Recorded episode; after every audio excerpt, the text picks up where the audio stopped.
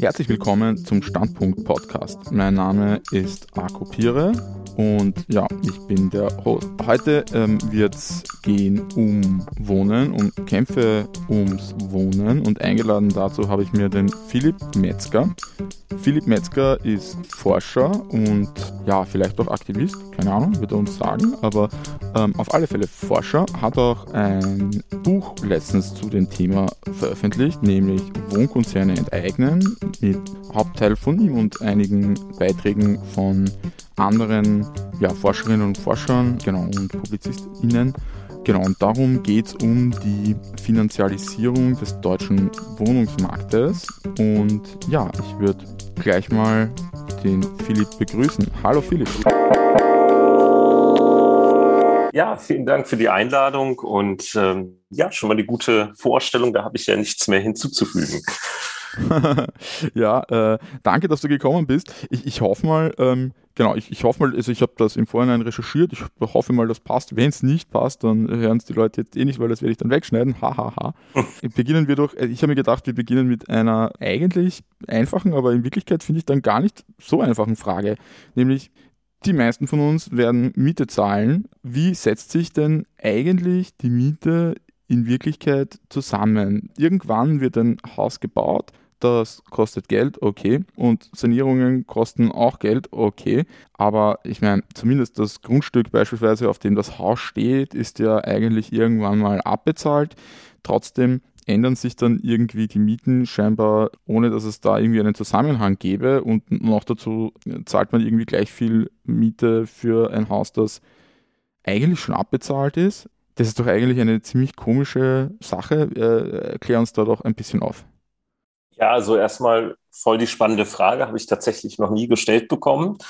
Und ich würde die Frage auch beantworten gleich mit ähm, einem Klassiker Marx, der eigentlich Rentenmodelle auch diskutiert hat. Und das Gleiche, was du jetzt ja auch beschreibst, wie es ist ja eigentlich da, es muss ja gar nicht produziert werden.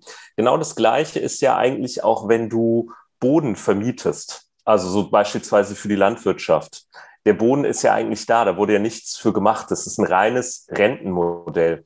Und so ähnlich ist es mit der Mieteinnahme auch. Die wird das, also die äh, Zinshäuser, die jetzt zum Beispiel hier in Wien stehen oder in Berlin, die sind ja eigentlich eh alle schon gebaut und meistens ja schon manche so 80 oder 100 Jahre alt so da sind die Baukosten ja schon längst abbezahlt. Das ist ja gar nicht das, was diese Immobilien eigentlich ähm, kosten, sondern sie kosten eigentlich wirklich die Besitzrechte. Und das, was dann kassiert wird, ist wie so ein Rentenmodell. Und das ist anders als jetzt so eine klassische Fabrikware, die immer wieder neu produziert werden muss, wo immer wieder Waren äh, eingekauft werden, wo immer wieder Arbeitskraft einfließt und wo dann diese Ware verkauft wird. Und gerade bei diesen Rentenmodellen, da schreibt ja auch Marx, dass sich die Preise oft aus so einer Machtfrage ergeben. Und das sieht man ja eigentlich auch sehr schön auf dem Mietmarkt, wo es zum Beispiel sowas gibt wie Lage ist wichtig, weil da wollen viele Leute dann zum Beispiel dort wohnen und dann kann ich dementsprechend viel verlangen. Oder wenn es zu wenig Wohnungen gibt, dann kann ich auch die Preise einfach erhöhen, so ohne dass sich ja das an, äh, dass sich die Ware wirklich äh, verbessert hat. Und das würde in einer, in einer, ähm, im produzierenden Gewerbe nie funktionieren, weil wenn ich da einfach beliebig, also quasi fast beliebig die Ware, den Preis erhöhen würde, dann würde ja sofort ein Konkurrenzunternehmen kommen und würde den Preis unterbieten. Und das zeigt schon, dass der, Immobilienmarkt nicht ein Markt ist wie der andere. Also er ist nicht dieses klassische Beispiel wie bei den Neoliberalen, der Kartoffelmarkt. Wenn irgendein Marktteilnehmer so unfair ist und zu hohe Preise verlangt, dann kommt der Konkurrent und bietet billigere Kartoffeln an. Das geht in so einer Stadt nicht. Wenn ich hier ein Haus besitze, dann besitze ich das. Und dort, wer dort wohnen möchte in diesem, in diesem Viertel oder in dieser Straße, der muss bei mir äh, mieten zahlen. Also man kennt das ein bisschen vielleicht von dem Spiel bei Monopoly. Äh, man kann da jetzt nicht wirklich irgendwie davon sprechen, dass da auch so eine krasse Eigenleistung oder so oft reinfliegt. Natürlich hat ein, eine Wohnung auch über die Zeit gewisse Kosten, also beispielsweise Sanierungskosten und Verwaltungskosten und so weiter. Die sind aber relativ gering im Gegensatz zu dem, was es kostet, zum Beispiel ein Zinshaus zu kaufen. Wie ist denn das jetzt reines Interesse? Ist das eigentlich überall so? Also, weil sozusagen, wenn ich dich jetzt richtig verstanden habe, dann sagen, haben ja Grundstücke den Preis, den sie haben, ja nicht, weil es irgendwie jemand hergestellt hat, weil ich meine, ähm, die Erde ist einfach da, wo sie ist, also könnte man ja theoretisch das auch anders verteilen. Ist das irgendwo auf der Welt anders? Hm, du meinst jetzt, ob, ob man ähm also das, wie, wie meinst du das? Also das, das also jetzt. Äh, naja, ich, ich, was, was, was ich meine ist, also ich, äh, genau, Hintergrund, ich habe vor kurzem mal gelesen, dass in Äthiopien nämlich, dass äh, dort eigentlich keinen Bodenmarkt in dem Sinn gibt, weil, genau, aber das bezieht sich, glaube ich, dort auf landwirtschaftlichen Grund und dass es da keinen Bodenmarkt gibt, sondern dass einfach äh, ja, dem Staat irgendwie das gesamte landwirtschaftliche äh, Grund gehört. Und ich meine, wäre sowas dann nicht auch vorstellbar für, für Wohnraum? Gibt es sowas irgendwie? Ja, absolut, absolut. Also ähm, ohne jetzt ähm, die genauen Sachen von deinem Beispiel zu kennen oder auch generell den den weltweiten Mietmarkt, aber ich glaube auch in ähm, China kann man nicht einfach Boden besitzen, sondern er gehört immer dem Staat. Und aber selbst wenn wir jetzt zum Beispiel nach Deutschland gucken, gibt es zum Beispiel das Erbpachtrecht. Also das heißt, die Stadt Berlin hat dort zum Beispiel ein Modell, das sagt, okay, wir, du kannst sozusagen hier ein Haus bauen und äh, das darfst du dann auch 99 Jahre bewirtschaften, diese, dieser Grund, dieses Grundstück. Aber danach ist sozusagen verfällt das. Du darfst das sozusagen nur kaufen für 99 Jahre. Also, und da könnte man natürlich auch strengere Maßnahmen sich vorstellen, dass das sozusagen äh, man das jetzt nicht für 99 Jahre kaufen kann, dieses Grundstück innerhalb der Stadt, sondern für einen kürzeren Zeitraum oder vielleicht kann man es auch gar nicht kaufen. Ähm, solche Möglichkeiten sind natürlich total gegeben und das wären mögliche Regulierungen für den Immobilienmarkt, die wären auch hier absolut vorstellbar und teilweise gibt es ja sogar Ansätze davon. Okay, na, da kommen wir eh dann später noch ja, zu Alternativen und so. Genau, es ist ja nicht nur räumlich zum Teil anders, sondern du skizzierst in deinem Buch ja auch die Entwicklung des deutschen Wohnungsmarktes oder der deutschen Wohnraumversorgung und wie diese Wohnraumversorgung äh, finanzialisiert worden ist. Viele können sich vielleicht erinnern an die Lehman-Pleite in den USA, an diese Subprime-Krise, wo vielen Menschen Wohnungs- oder Hauskredite angedreht worden sind, die sie nachher nicht zurückzahlen konnten. Tatsächlich schaut ja in Deutschland und ja, vielleicht auch in Österreich, äh, wenn du dazu auch was sagen kannst, die Sache ja ein bisschen anders aus, auch im historischen Verlauf. Ähm, willst du das vielleicht kurz skizzieren? Ja, ja, ja. Also vielen, vielen Dank äh, für die äh, Frage. Genau, weil ich glaube nämlich auch, dass es vielen Leuten relativ unklar ist, was ist denn eigentlich mit dieser Finanzialisierung gemeint? Und gemeint ist damit eine Hegemonie des Finanzkapitals, also im Sozialstaat, Wohlfahrtsstaat der klassischen, sagen wir mal, 60er, 70er Jahre. Da war das produzierende Gewerbe ganz klar vorne und dementsprechend auch der Fordismus und der Sozialstaat und all diese Löhne und so weiter. Wir kennen das alles, diese Beispiele. Und mit dem Neoliberalismus wurde eben auch der Finanzmarkt liberalisiert und das hat gewisse Dinge in äh, der Art und Weise, wie gewirtschaftet wird, verändert und hat eine zu einer Hegemonie des Finanzmarktes ähm, ja, hervorgebracht. Und das ist auch die Art und Weise, wie Unternehmen heute produzieren, nämlich nach Kriterien des Finanzmarktes und oft ähm, ist es ja auch so, dass die meisten Unternehmen entweder an der Börse sind oder auch Finanzkonzernen gehören oder es steckt eine Investmentgesellschaft, die ein Unternehmen besitzt, dahinter und so weiter. Und das klassische Beispiel der Finanzialisierung, äh, wie es auch zu dieser Krise in den USA gekommen ist, war dadurch, dass mit dem Ende des Sozialstaats auch in den USA und mit dem Beginn des äh, Neoliberalismus sind die Löhne nach unten gegangen. Man hat den Finanzmarkt liberalisiert und hat viele sozialstaatliche Leistungen auch privatisiert, wie Rentenvorsorge, Krankenkasse und so weiter. Die Leute haben jetzt erstmal die Möglichkeiten genutzt dieses, dieses liberalisierten Finanzmarktes und haben Häuser gekauft und sich dafür verschuldet. Und diese Häuser sind im Wert gestiegen. und sie haben quasi ihr Haus als Bankautomat benutzt, indem sie sich weiter verschuldet haben um zum Beispiel Lohnausfälle auszugleichen, also um Konsum zu tätigen, aber auch um fehlende sozialstaatliche Leistungen auszugleichen, zum Beispiel Gesundheitskredite. Und äh, gerade Verschuldung für Gesundheit ist in den USA die, die Top-Verschuldung. Und das ging auch soweit alles ganz gut, dieses Modell, je, ähm, je weiter halt die Häuser im Wert gestiegen sind. Bloß irgendwann war die Grenze eben erreicht, 2007. Und die Banken haben vorher auch diese Kredite genommen von den Leuten und haben die äh, an internationalen Finanzmärkten gehandelt. Das kennt ja jeder, diese Derivate.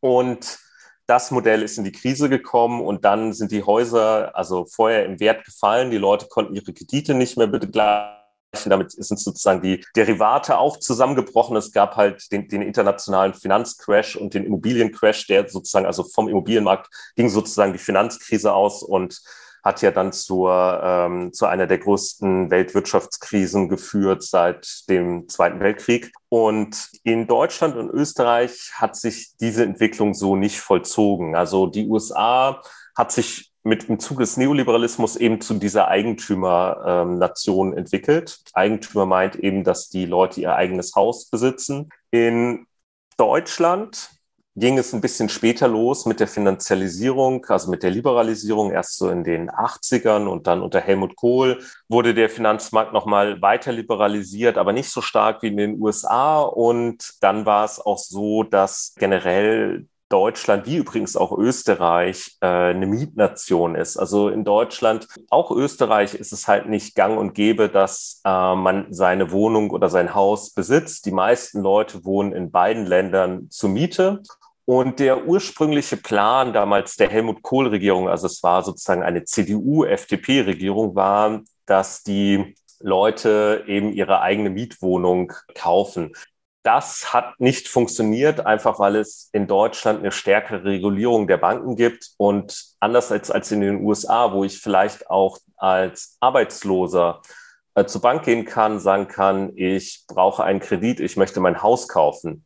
Diese klassischen Subprime-Kredite heißen die auch das geht so in Deutschland nicht und in Österreich ja auch nicht, dass, dass, ich, dass man sagt, ja, okay, ich, oder auch als Geringverdiener, man verdient wenig, ich kaufe jetzt einfach eine Immobilie. Das geht so nicht, weil den, die Banken wollen schon Sicherheiten haben und oft ist es ja so, die Banken geben einem quasi das Geld, wenn man es eigentlich schon hat.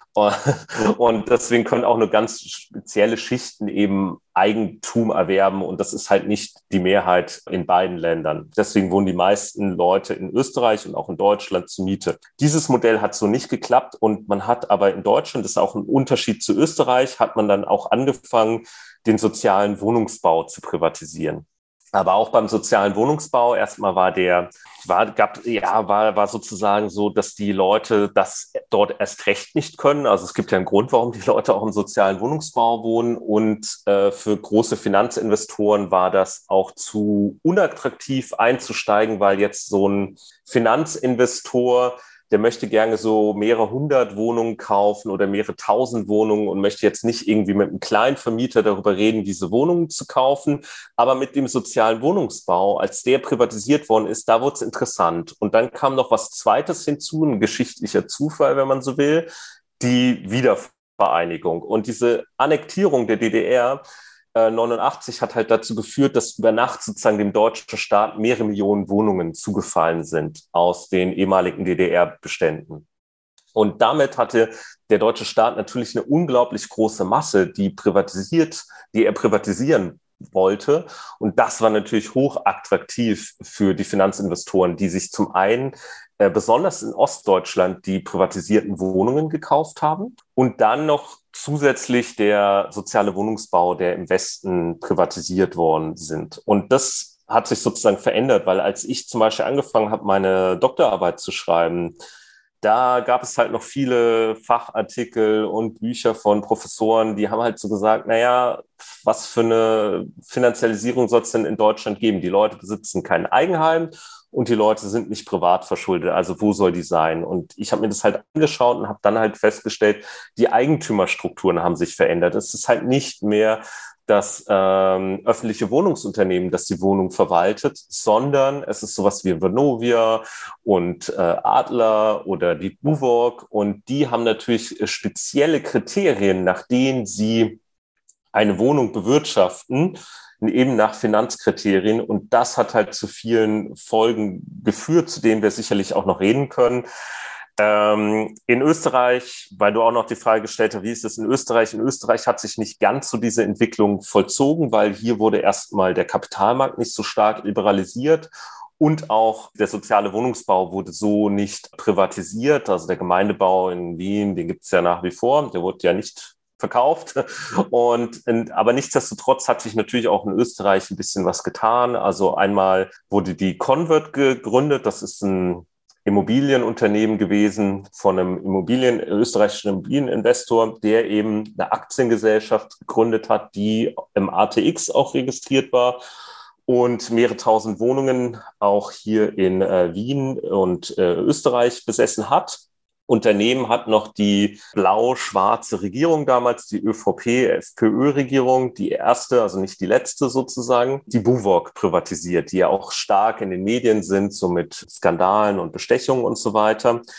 Die wurden natürlich auch privatisiert und waren an der Börse, auch im ATX. Und diese beiden Unternehmen, die sehr erfolgreich waren, standen halt vor dem Problem, dass in Österreich nicht schnell genug privatisiert worden ist wie jetzt in äh, Deutschland und haben sich deshalb auf dem deutschen Markt eingekauft. Und was viele zum Beispiel nicht wissen, so ein österreichisches Unternehmen wie die Convert hatte zum Beispiel 80 Prozent ihres Immobilienbestandes in Deutschland und auch die Buwok hatte am meisten Wohnungen in Berlin so und äh, das, das wissen halt viele nicht, wie stark eigentlich die Buwok zu tun hat, zum Beispiel mit sowas wie dem Volksbegehren in Berlin, Deutsche Wohnen Co. enteignen. Dieses und Co. meint unter anderem die Buwok. Und die Buwok und die Convert, die wurden beide mittlerweile übernommen von der Vanovia. Das heißt, sozusagen die deutsche Finanzialisierung ist wiederum zurückgekommen nach Österreich und jetzt besitzt Vonovia auch in Österreich, also speziell im Ballungsraum Wien, so bisschen über 20.000 Wohnungen da gibt es noch ein paar Besonderheiten zwischen dem Unterschied zwischen Deutschland und Österreich. Da können wir uns in, in der Folge bestimmt noch, werden wir uns darüber unterhalten. Ich möchte da nicht so weit weggreifen. Aber das ist mal so der Stand der Dinge.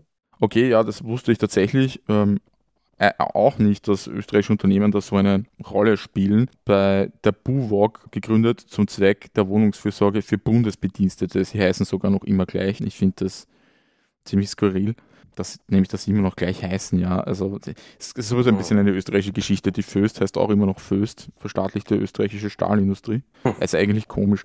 Die Folgen davon waren ja, wie du jetzt eh schon angedeutet hast und wie du in deinem äh, Buch auch genauer ausführst, für die Mieterinnen und Mieter durchwegs negativ. Ich meine, man kann sich es irgendwie auch vorstellen, weil natürlich dies, diese Unternehmen ähm, sind knallhart kalkulierend. Äh, wie ist es denn eigentlich dazu gekommen? Weil man hätte, also man hätte ja sozusagen, ja, ich weiß nicht, ähm, schon 1945 beginnen können, ähm, damit Wohnraum, die Wohnraumversorgung so zu organisieren, hat es aber nicht gemacht. Ist das einfach nur, ja, der von dir zitierte Marx, ähm, der da irgendwie gesagt hat, sozusagen, es geht um Kräfteverhältnisse und waren dann einfach Mieterinnen und Mieter die, äh, die Schwächeren im Laufe der Zeit oder sind schwächer geworden? Um, oder gibt es da irgendwelche, ja, anderen Erklärungsansätze?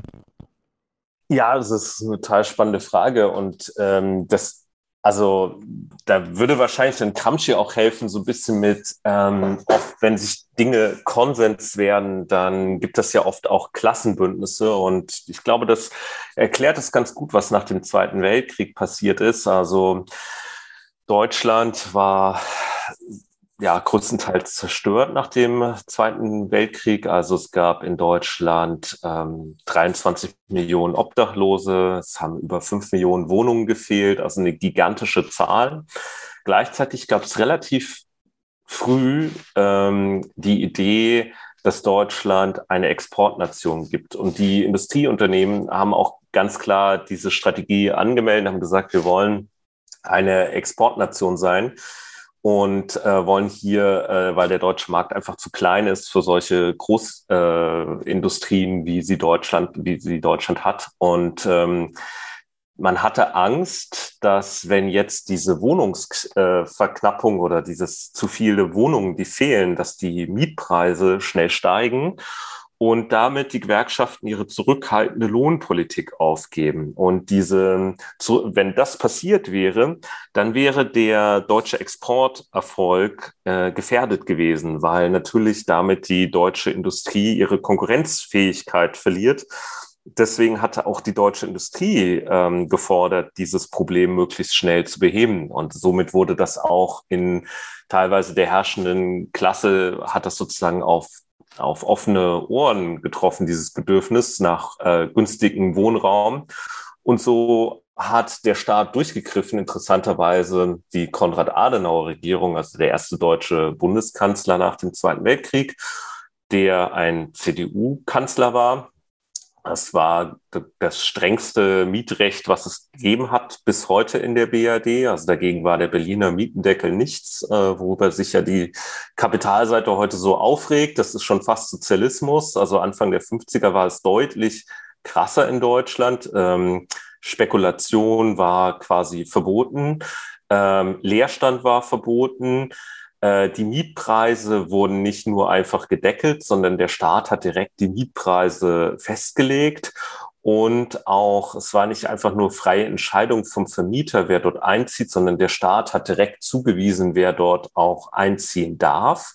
Und dann hat der Staat innerhalb von wenigen Jahren mehrere Millionen Wohnungen gebaut und hat es geschafft, innerhalb von zehn Jahren dieses Problem weitestgehend in den Griff zu bekommen. Und das zeigt auch, was, was möglich ist, wenn wirklich ein politischer Wille da ist, wenn man wirklich als staatliches Ziel hat, dass man die Mietpreise senken möchte und ähm, wie, wie, was da durchaus, zu was der Staat in der Lage ist, wenn er möchte. Und ähm, diese Konstellation hat eben dazu geführt, dass es diese, dass sich so eine fordistische Mietnation entwickelt hat. Also es war extrem günstig zu wohnen. Die Wohnungen hatten eine sehr hohe Qualität, so dass sie, der private Markt auch total unattraktiv war für die ähm, meisten Mieter. Und dann gab es auch noch ein Urteil äh, vom Bundesverfassungsgericht, was sozusagen garantiert hat, dass die Wohnung sozusagen nicht einfach Leute aus der Wohnung schmeißen kann, wenn man die Mieter erhöhen kann, um es mal auf Deutsch zu sagen. Dadurch haben Mieter eigentumsähnliche Rechte zugesprochen bekommen. Das heißt, wenn ich lang genug in der Wohnung wohne, dann kann man mich da nicht einfach rausschmeißen. Und diese quasi eigentumsähnlichen Rechte hat das noch mehr verstärkt, diese Entwicklung, dass die Leute jetzt nicht unbedingt ihr Eigenheim äh, besitzen wollten, weil sie haben ja quasi, verfügen ja über eine, eine Wohnung, die eine Top-Qualität hat, einen günstigen Preis und quasi ihnen gehört. Und ähm, das hat halt zu auch einem gewissen gesellschaftlichen Konsens geführt. Und äh, ja, also so, insofern, es war alles andere als ein Zufall. Und man sieht auch an der, an der Liberalisierung vom Finanzmarkt, also das war auch kein Zufall. Also dahinter standen auch starke Lobbygruppen und starke Finanzinteressen, die, ähm, also auch, auch das war kein, kein Zufall. Und es war auch nicht nur ähm, die Stärke der, der Lohneabhängigen nach dem Zweiten Weltkrieg, die zu diesem günstigen Mietmarkt geführt haben. Du schreibst in diesem Zusammenhang mit der Finanzialisierung ja auch von einem spezifischen Akteur, nämlich sogenannten Private Equity Fonds. Um was handelt es sich denn dabei? Weil die sind eigentlich, das sind ja relativ sehr große, also relativ sehr große Gesellschaften, die aber kaum bekannt sind. Wirf da doch einmal ein bisschen ein Licht drauf.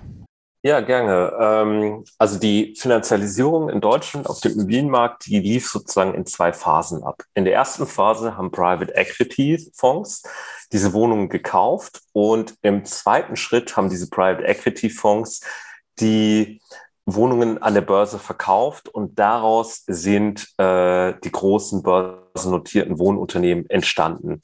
Also beispielsweise die Vonovia, die hieß früher Deutsche Anneken als Private Equity und wurde an der Börse verkauft. Oder die Deutsche Wohnen hieß halt nicht zufällig Deutsche Wohnen, sondern die wurde von der Deutschen Bank in der Private Equity Strategie gegründet. Was sind Private Equities? Also Private Equities, rechtlich wären das sowas wie Schattenbanken, ähm, populärsprachlich wurden die, zumindest im deutschen Diskurs, mal Heuschrecken genannt. Und auch bei Private Equity Fonds handelt es sich sozusagen, also Private, sagt ja schon auch, dass es eine private Fonds sind. Also es ist oft so, dass Versicherungen und Banken geben dort relativ viel Kapital rein und Privatanleger spielen da eigentlich gar keine Rolle. Also wenn man dort mitmachen möchte, dann muss man schon relativ reich sein. Also muss man schon mehrere Millionen mitbringen. Also man kann jetzt nicht zum Bankschalter gehen und sagen, hey, ich habe mal 100.000 Euro gespart, ich möchte jetzt gerne in so einen Private Equity Fonds einsteigen.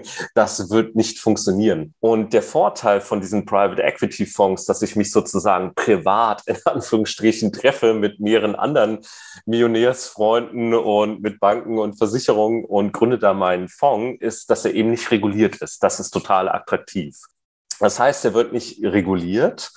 Ähm, das meint auch oft der Begriff Schattenbank übrigens.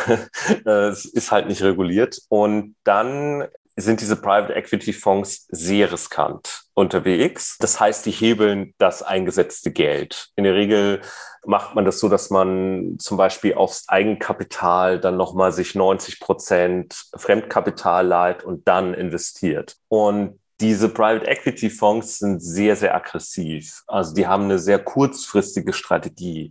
Der Verwertungshorizont ist so vier bis fünf Jahre, ähm, im besten Fall drei sogar, also sehr, sehr kurz. Und es wird, läuft so, man kauft am besten mehrere tausend Wohnungen an einem, an, in einem Block. Dann sagt man, also in einem Paket sozusagen, dann sagt man, okay, wir schmeißen die Beschäftigten raus und wir erhöhen für die Mieter, Mieterinnen die Miete so weit wie möglich. Und dann sparen wir an Instandhaltungskosten. Das heißt, die Reparaturen finden einfach nicht mehr so statt, wie sie stattfinden sollten. Und Dadurch steigt sozusagen die, auch die Immobilie schnell im Wert, die, die Gewinne gehen nach oben und dann verkaufe ich das Ganze dann. Und der, der Hauptfokus liegt dabei wirklich auf dem Verkauf der Immobilien und versucht das dann im besten Fall an der Börse zu verkaufen für ein X-faches. Und das ist ein sehr, sehr profitables äh, Modell. Die börsennotierten Unternehmen, also jetzt wie Vanovia, die haben, sagen wir mal, längerfristige Strategien, die übernehmen diese Strategien der Private Equity Fonds. Der Unterschied ist halt zum einen, dass dort äh, auch über längerfristige Mietsteigerungen nachgedacht wird und man weniger auf den Verkauf der Immobilien schielt. Aber da werden wir uns sicherlich noch drüber unterhalten. Aber das ist so diese Strategie dieser Konzerne. Und es gab mal eine Enquete-Kommission vom Land Nordrhein-Westfalen, die gesagt haben, hier steigen die Mieten, während die Wohnungen verrotten. Also O-Ton eines amtlichen Papiers. Äh, ich finde, dem ist eigentlich nichts hinzuzufügen, außer dass es eine sehr treffende Beschreibung ist. Und diese Private Equity Fonds, davon gibt es relativ viele. Also in Deutschland gibt es, ich glaube, 150 Stück, also ein bisschen mehr gibt es so. Ich habe da mal nachgezählt, wie viele es gibt, steht auch in meiner Dis drin. Die haben sich auch im Lobbyverband BVK organisiert, der unter anderem sehr stark Lobbyarbeit gemacht hat für die für die ähm, ja, Zulassung von Private Equity Fonds in Deutschland und dann auch noch für weitere Regulierung. Um hier mal ein Beispiel zu nennen: Nach der Helmut Kohl-Regierung war ja die rot-grüne Regierung an der Macht. Hier hat der BVK auch sehr stark Lobbyarbeit gemacht und unter anderem wurde durchgesetzt, dass Private Equity Fonds keine Steuern mehr zahlen müssen, was der komplette Wahnsinn eigentlich ist, wenn man sich das überlegt, dass es ein Geschäftsmodell ist, gibt, wo man sagt, ja, die müssen keine Steuern zahlen. Also und das hat natürlich dieses Geschäftsmodell noch krasser befeuert. Und viele, ohne jetzt irgendwelche Anschuldigungen zu tätigen, sonst nicht, dass wir hier eine Abmahnung bekommen, aber ich sag mal so, es ist schon recht auffällig, wie viele Politiker, Politikerinnen äh, da aus der rot-grünen Regierung später einen und auch aus der CDU später einen Job bekommen haben in der Finanzindustrie. Und da habe ich ja auch ein Kapitel in meiner Dis, wo ich das über ein paar Seiten aufzähle, wer darüber gewechselt hat. Aber ich sag mal so, äh, Rudolf Scharping ist nicht nur Präsident vom Deutschen Radfahrerverbund, sondern der hat auch einen schönen Posten in der Finanzindustrie bekommen. Also es hat ein starkes Geschmäckle, wenn man vorher doch dieses, äh, dieser, dieser Branche so viel Regulierung erlässt und dann die Politiker, Politikerinnen aus dieser Koalition dann später für die Finanzindustrie arbeiten. Aber wie gesagt, ich habe ja keine, erhebe hier keine Anschuldigungen, aber ich lasse es einfach mal so im Raum stehen. Ähm, ja, so genau. Das so ganz kurz zu deiner Frage, außer um noch mal kurz zu sagen, weil das werde ich oft gefragt, wie ist denn aktuell die Relevanz von Private Equities auf dem Immobilienmarkt? Also viele Immobilien wurde, wurden verkauft. Also sie haben innerhalb von zehn Jahren damals in Deutschland eine Million Wohnungen äh, gekauft und haben die an der Börse verkauft. Die besitzen aber nach wie vor, kaufen die Wohnungen. Und in ähm, Berlin zum Beispiel kam heraus an der Studie, an der ich zumindest ein bisschen mitgewirkt habe, dass Blackstone, das ist der größte Private Equity Fonds der Welt, ähm, in Berlin 4000 Wohnungen besitzt. Und mit 4000 Wohnungen ist man über der Schwelle dessen, was diese Enteignungsinitiative eigentlich möchte, was enteignet wird. Und da hat man plötzlich ein neues Unternehmen gefunden. Plötzlich war gar nicht bekannt, dass äh, hier ein Fonds 4000 äh, Wohnungen hat. Und das zeigt auch, wie unübersichtlich eigentlich dieser ganze Finanz- und Immobilienmarkt ist. Und dass man da tatsächlich manchmal gar nicht weiß, welches Unternehmen wie viele Wohnungen besitzt. Also bei Private Equity Fonds, bei börsennotierten Unternehmen wissen wir das sehr genau, weil die haben veröffentlichen ihren Geschäftsbericht, aber diese Private Equity Fonds zum Beispiel, weil sie nicht reguliert sind, ist eine Folge, dass sie ihren Geschäftsbericht nicht veröffentlichen müssen, weshalb es manchmal nicht so klar ist, wie viele Wohnungen die besitzen. Ja, ich, ich habe gerade nachgeschaut. Ähm, Blackstone, ein Unternehmen, von dem sicherlich viele noch nicht ähm, gehört haben, verwaltet Vermögen in der Höhe von 880,9 Milliarden US-Dollar. Genau, das ist ja eine mittelgroße europäische Volkswirtschaft, also ähm, genau, deutlich größer als Österreich.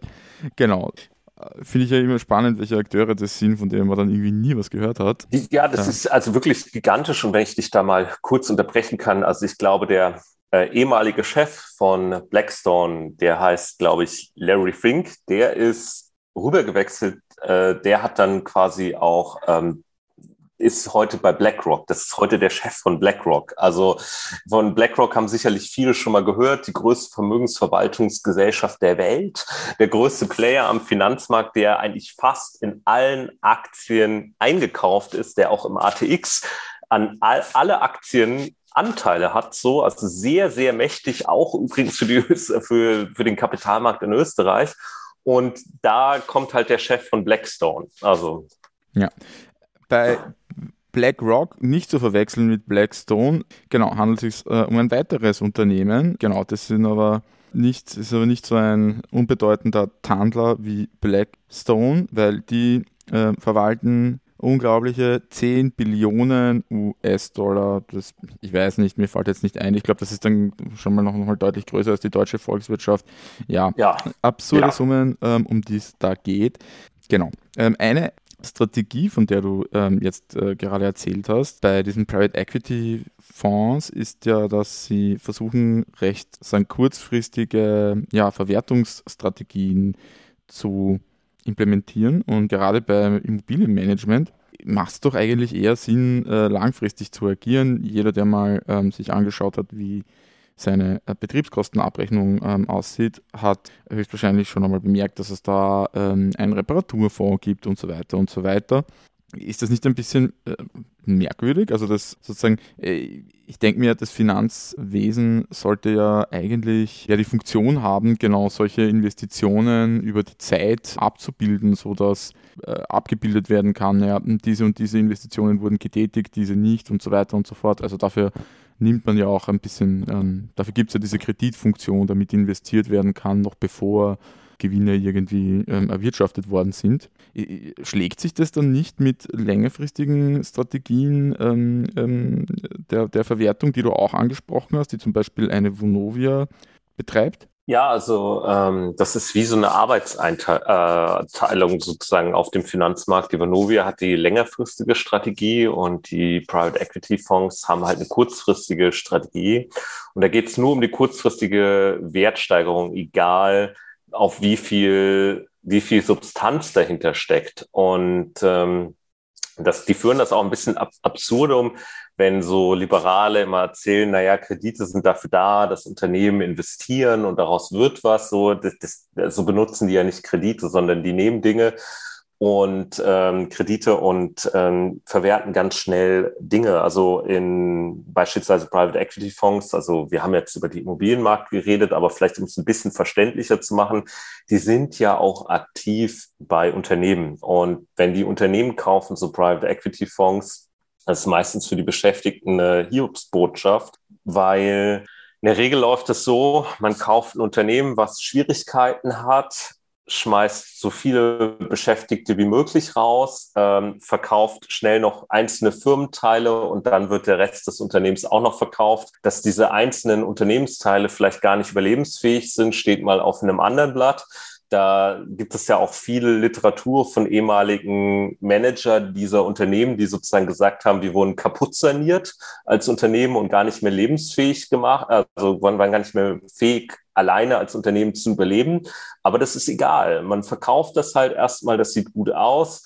Und dass das Ganze vielleicht überhaupt gar kein ähm, Potenzial hat, das ist völlig egal. Also es geht darum, da gab es auch mal ein ein Buch äh, und auch ein Film, ein Bestseller, der diese Geschäftsstrategie beschrieben hat. Und ähm, da geht es nicht um, um Langfristigkeit. Also der, der, der wird auch auf Kosten der Substanz gewirtschaftet. Und bei Immobilien würde man ja auch denken, es ist relativ komisch, äh, Wohnungen zu verrotten zu lassen. Also die, mhm. glaube ich, die meisten privaten Vermieter, die jetzt eher klein sind, die würden ja eher in anderen Kategorien denken. Die würden denken, na ja, ich saniere meine Wohnung und dann sieht sie schicker aus und dann kann ich mehr Miete verlangen.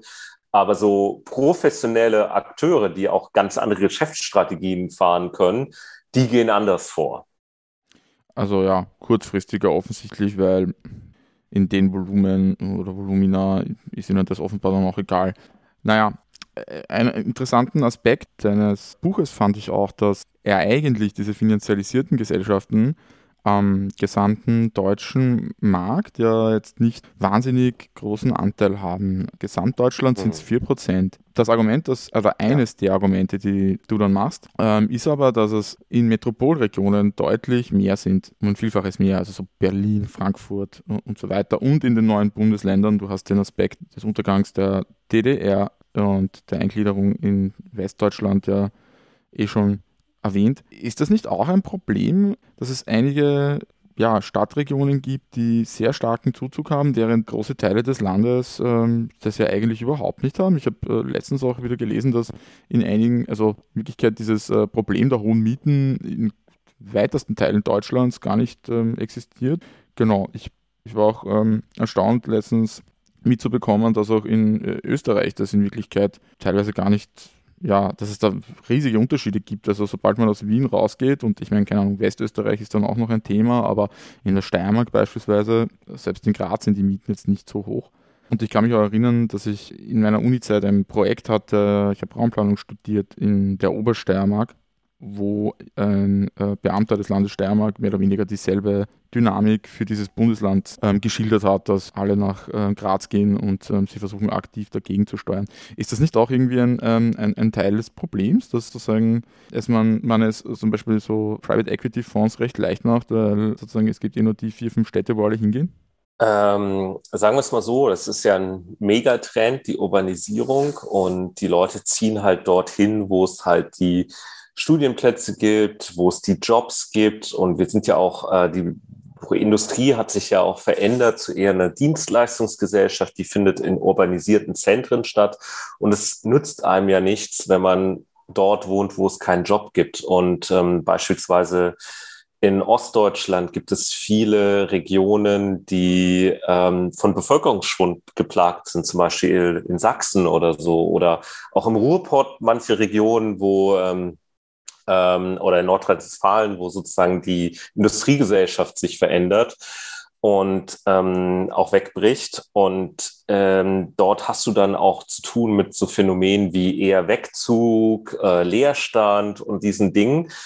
Ähm, und die Leute ziehen in die Städte und die Private Equity Fonds, die diese kurzfristige Strategie haben, die investieren jetzt nicht in einen schrumpfenden Markt, wie sagen wir mal, kaufen jetzt irgendwie ein paar Häuser äh, auf dem platten Land in äh, Sachsen, sondern die investieren natürlich in die Metropolregion, wo sie genau wissen, dass, dass, dass die Nachfrage viel größer ist als das Angebot, wo sie genau wissen, wenn sie jetzt investieren, dann können sie in ein paar Jahren das Doppelte für die Wohnung verlangen. So denken natürlich Private Equity Fonds und die benutzen natürlich äh, hier diesen Umstand aus und spekulieren ja auch damit und auch, ähm, aber auch eine deutsche Wohnen war da sehr ehrlich mal. Die haben in einem Geschäftsbericht sowas geschrieben wie, naja, in den Metropolregionen, die Nachfrage ist größer als das Angebot. Das heißt für uns, dass die Miete in den nächsten zehn Jahren wahnsinnig steigen wird. Und deswegen ist es gut, hier Deutsche Wohnen Aktien zu kaufen. Und äh, die sind sich dessen Umstand sehr bewusst,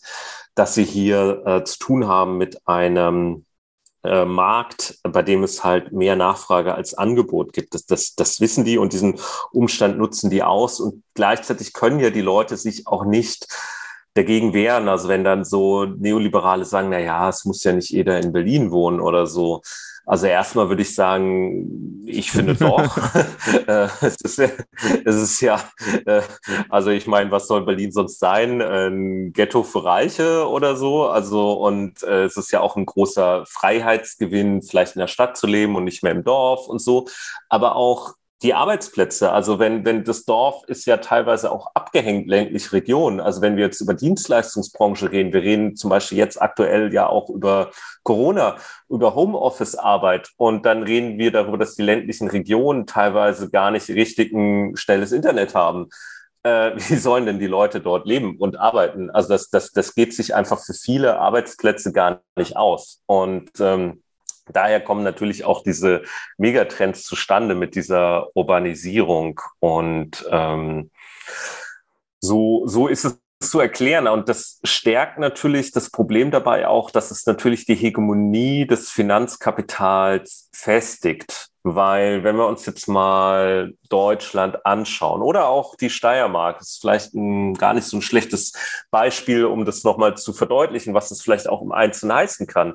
Also ähm, beim Bundestagswahlkampf ist ja wichtig, dass ich Themen habe, die alle interessieren. Also wenn ich jetzt zum Beispiel als eher linke Partei das Thema Rente, das, das ist ein Thema, das erreicht alle. Das, das geht, das betrifft alle ungefähr gleich. Damit kann ich natürlich einen bundesweiten Wahlkampf starten. Wenn ich jetzt aber über das Thema Miete gehe und über, über die großen Konzerne, die angreifen möchte und sage auch sowas vielleicht wie, wir brauchen einen bundesweiten Mietendeckel, dann spreche ich da von einem Problem, was nur 50 Prozent der Gesellschaft überhaupt betrifft. Und das macht es schwieriger, bei solchen Themen in einem Bundestagswahl damit durchzukommen und dass sie sich durchsetzen können. Und diese, diese, sage ich mal, diese unterschiedlichen Abhängigkeit, diese Differenz des Marktes, die stärkt natürlich der, die Macht der Finanzinvestoren, die natürlich über ihre Lobbyverbande sehr, sehr gut in der Bundespolitik verankert ist und teilweise auch in den Ministerien sitzen und teilweise ja sogar auch schon Gesetzesvorlagen geschrieben haben und teilweise sind die sogar mehr oder weniger so durchgekommen. Da gibt es x Beispiele, die ich ja auch aufzähle. Und auch in der, in, wenn man jetzt die Steiermark sich anschaut, es ist ja vielleicht auch kein Zufall, dass die KPÖ Graz mit dem Thema Wohnen so krassen Erfolg hatte, aber diese, aber jetzt eher auf ganz, die ganze Steiermark kannst du dies, diese Strategie so nicht eins zu eins natürlich übersetzen, weil nicht alle Leute in der, in der Steiermark dieses Problem wohnen haben. Ohne jetzt zu sehr über die Steiermark reden zu wollen, aber das, das ist natürlich ein Problem, dass du ein Thema hast, was in die Metropolbevölkerung unglaublich, für die unglaublich wichtig ist und für die ländliche Bevölkerung egal ist. Da spaltet das Kapital sozusagen, wenn du so willst, wie dessen der äh, kommt, da nicht, kommt da nicht auch noch ein anderes? Weil ich habe den Eindruck, dass die Vermieterinnen und Vermieter da auch geografische Gruppen gegeneinander ausspielen hin und wieder. Weil ich meine, ich, ich glaube, das war doch in Berlin, äh, wie es um den äh, Mietendeckel ging, wo dann irgendwie so, ja, aber das hilft ja nur denen, die schon bereits da wohnen. Was ist mit denen, die da noch nicht wohnen? Und ähm, was aber, glaube ich, mhm. vielleicht sogar elektoral noch wirkmächtiger ist. Ich meine, ältere Leute gehen eher wählen und ältere Leute sind wahrscheinlich eher wohnversorgt. Das Problem betrifft wahrscheinlich eher jüngere Menschen. Ja, also so ein demografisches Problem gibt es vielleicht dahingehend, dass natürlich die auf der ländlichen Bevölkerung eher ältere Leute wohnen, denen jetzt, wenn denen auch das Thema Miete nicht so wichtig ist, weil es sie einfach nicht betrifft, dass sie natürlich bei der Bundestagswahl das für die einfach kein, kein Thema ist. Ähm, und innerhalb der Stadt, ja, ähm, also ich würde sagen, für, eine, für viele, dass es da eigentlich nicht unbedingt ein, ein Altersproblem ist, weil ja auch viele Leute im Alter gar nicht mehr so viel Geld haben. Und wenn man beispielsweise jetzt in Berlin, aber man könnte jetzt auch Hamburg nehmen, du wohnst in einem sozialen Wohnungsbau und dann wird der privatisiert ähm, das ist ein Drama für viele alte Menschen, weil die nicht unbedingt so mobil sind. Die können nicht unbedingt wie junge Leute vielleicht umziehen und die sind ja mit starken Mietsteigerungen konfrontiert. Und ich habe zum Beispiel eine Veranstaltung gemacht in Berlin, Kropiusstadt. Das ist für die Leute, die es nicht kennen, das ist so eine Hochhaussiedlung aber relativ schon am Stadtrand von Berlin. Dahinter kommt eigentlich nur Brandenburg. Und da sind super viele ältere Menschen, die haben vielleicht nicht so Kontakt gehabt bis zur hippen Mietbewegung wie in Kreuzberg oder so, aber die, die betrifft dieses Problem massiv. Und die wissen teilweise nicht damit wie sie darauf reagieren sollen und sind es vielleicht auch nicht gewohnt, sich zu organisieren und wie macht man das jetzt? Und die Leute sagen ganz ehrlich, wo soll ich jetzt schon hinziehen? Ich wohne schon am Stadtrand, danach kommt nur noch Brandenburg. Ich weiß nicht, wo ich hin soll. Ich kann mir die Miete nicht leisten. Die Rente ist klein, die Miete steigt. Und dort gab es zum Beispiel ein erfolgreiches Organizing-Projekt, ähm, wo die Partei Die Linke diese Leute organisiert hat in Mietenstammtischen. Das war so ein, auch ein Experiment der Partei, was sehr gut funktioniert hat und was auch zeigt, dass eben ältere Leute sehr empfänglich sind und dass eigentlich alle Schichten von diesen Mietsteigerungen ähm, ja darunter leiden, weil auch wenn du jetzt einen alten Mietvertrag hast, hilft er dir nicht unbedingt äh, gegen diese finanzialisierten Mietakteure, weil die haben natürlich wirklich gute Strategien, wie sie dir trotzdem die Miete abknöpfen und erhöhen. Okay, und was tut man dagegen? Was sind denn Strategien, um diese Akteure zu bekämpfen und äh, wohin soll es denn dann gehen? Also was, äh, wie, wie sehe eine Alternative aus? Ja, also ich, also es gibt ja da verschiedene Ebenen, was tun. Also da gibt es natürlich die Ebene erstmal, wie organisiert man die Leute? Und die Leute organisieren sich ja teilweise selbst, weil der Druck einfach so groß ist und das Problem so groß ist.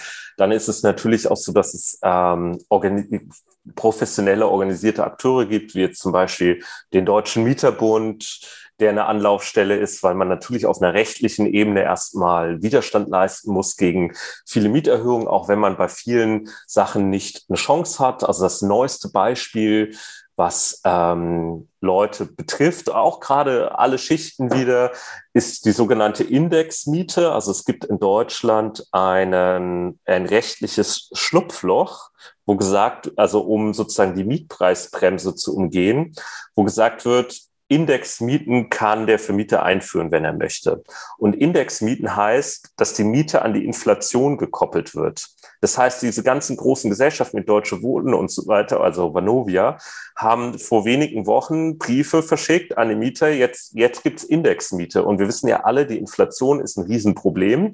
8% Steigerung. Und da sind jetzt wahnsinnige Steigerungen auch für die Mieter ähm, ähm, drin. Und das bedroht alle, egal aus welchem Jahr man seinen Mietvertrag hat. Und das ist ein gutes Beispiel, wie groß der Druck ist. Gleichzeitig haben die Leute weniger Geld.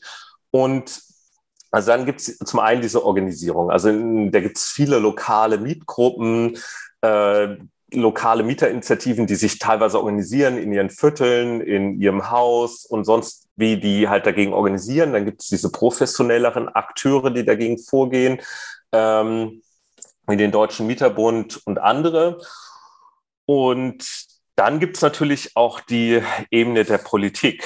Also beispielsweise gibt es ja verschiedene Vorschläge, was man eigentlich rechtlich dagegen tun kann. Berlin hat ja immer ein paar Sachen versucht mit dem äh, Mietendeckel. Dann gibt es noch den Vorschlag der Initiative Deutsche Wohnen und Co. enteignen, die ja bei einem Volksbegehren äh, die Mehrheit bekommen haben. Auch das wäre natürlich eine Möglichkeit. Und auf der rechtlichen Ebene, also auf der Ebene der Politik, würde ich sagen, gibt es sehr viele Möglichkeiten, wenn man das Problem angehen möchte. Also man könnte einen bundesweiten Mietendeckel einführen, weil das Gericht hat ja den Berliner Mietendeckel gekippt, aber nur gesagt, dass Berlin nicht zuständig ist, weil es nicht Landesrecht ist, sondern Bundesrecht. Das heißt, auf der Bundesebene könnte man ohne Probleme einen Mietendeckel ähm, beschließen, dann wäre zum Beispiel schon mal viel gelöst. Man könnte den Finanzmarkt stärker regulieren, man könnte den sozialen Wohnungsbau äh, stärken und überhaupt mal wieder äh, massiv investieren, weil faktisch ist der deutsche Staat aus dem sozialen Wohnungsbau ausgestiegen. Und dann könnte man natürlich auch äh, Immobiliengesellschaften wiederum ähm, rekommunalisieren. Also beispielsweise dieses, äh, dieser Vorschlag auch von dem, von dem Volksbegehren in Berlin Deutsche Wohnen Co. enteignen. Das wäre eine Möglichkeit. Und der Witz ist auch der, dass Berlin als Land nicht rechtlich legitimiert ist, einen Mietendeckel einzuführen, aber wiederum legitimiert wäre, Deutsche Wohnen und Co. zu enteignen. Das ist eigentlich sehr ja. interessant. Das ist eigentlich die radikalere. Lösung, viel ja, realistischer. Also rechtlich realistischer. Ne? ja. ja, ja. Ja, du, lieber Philipp, dann bedanke ich mich und ja, tausend Dank, dass du uns da aufgeklärt hast, wie wir Wohnkonzerne enteignen. So heißt nämlich das Buch. Ich werde es verlinken. Es ist rausgekommen im Mandelbaum Verlag in Wien. Genau. Und ich wünsche euch alles Liebe. Ja, ich äh, bedanke mich auch für die Einladung und hoffe auch, dass die Finanzialisierung in Österreich nicht durchschlägt und dass man sich auch erfolgreich gegen die Zumutungen hier wert. Hier gibt es ja auch viele Lobbygruppen, die gerne äh, Finanzialisierungsprozesse in Österreich vertiefen wollen. Und auch hier in Österreich gibt es ja das Problem der steigenden Mieten. Und auch hier wäre sicherlich eine weitergehende Regulierung sehr sinnvoll, um was zu tun für die Mieter, Mieterinnen, damit sie nicht ausgesetzt sind, gerade in dieser schweren Situation, wo die Inflation steigt und dass sie nicht auch noch zu kämpfen haben mit einer steigenden Miete ja, das kann ich ähm, eigentlich nur, äh, das kann ich nur unterstützen. das finden wir super. Ähm, genau, äh, tausend Dank dir. Ja, das war's mit dieser Episode des Standpunkt Podcasts. Es wird nicht die letzte zu diesem Thema bleiben. Ich habe da einige weitere ja, in Konzeption. Und wie immer gilt, wenn euch diese Folge oder das Projekt an sich gefällt, dann abonniert uns doch bitte.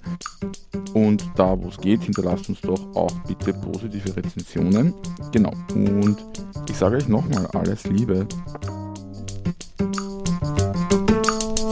Noise, noise, noise you couldn't quite locate.